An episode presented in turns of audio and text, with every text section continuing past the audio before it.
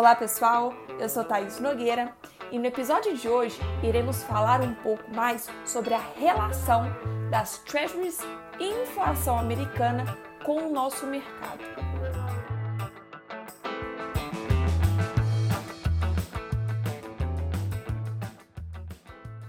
Primeiramente, é importante definirmos o que são as treasuries bonds.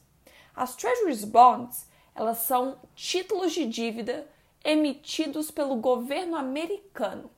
E eles fazem isso, eles emitem esses títulos com o intuito de arrecadar recursos e financiar a dívida nacional dos Estados Unidos.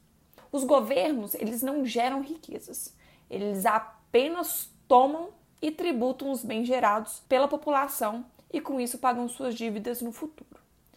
Ou seja, quanto mais patrimônio a sociedade um país gera, mais recurso o governo desse país ele consegue arrecadar. Mas antes de aprofundarmos no tema, é importante a gente recordar o conceito de título público. Você, investidor, quando adquire um título público de algum país, isso significa que você está emprestando o seu recurso para o governo e vai receber em troca algum pagamento em forma de juros, beleza? E lá nos Estados Unidos, os títulos americanos, chamados de treasuries americanos, eles são demandados por investidores, desde o pequeno investidor, passando por instituições financeiras e até governos de outros países.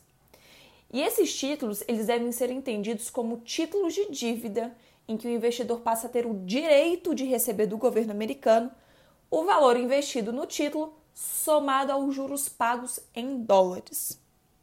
E as treasuries americanas, elas possuem uma relação com o nosso país. Em relação às reservas internacionais que o governo brasileiro possui, grande parte delas estão na forma de títulos públicos americanos.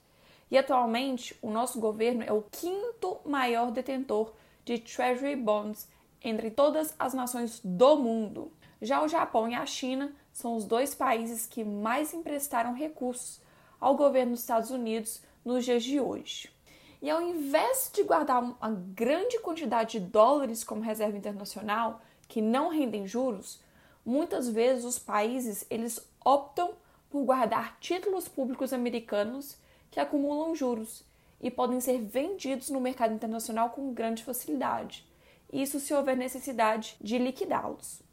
Aí vocês me perguntam por que investir nesses papéis.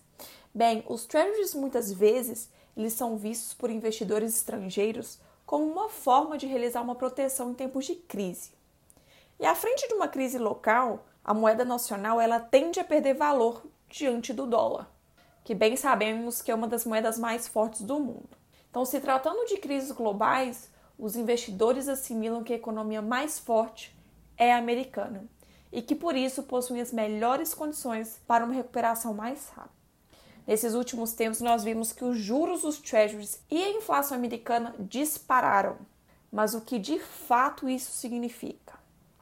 Bem, a inflação alta nos Estados Unidos indica que o Banco Central americano talvez tenha que fazer aquilo que alguns países emergentes, como o Brasil, já começam a fazer, que é elevar suas taxas de juros e repensar sua política acomodatícia. O sistema de inflação americano também tem uma meta, mas ao contrário do que acontece aqui no Brasil, não existe um teto ou um piso para o índice. No caso do Fed, o Banco Central americano persegue uma taxa anualizada média de 2% ao ano. Agora, no mês de abril, os economistas esperavam uma alta da inflação nos Estados Unidos de 0,2%.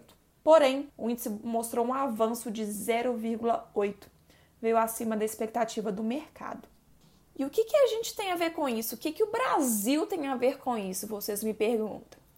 Tem muito mais a ver do que vocês imaginam.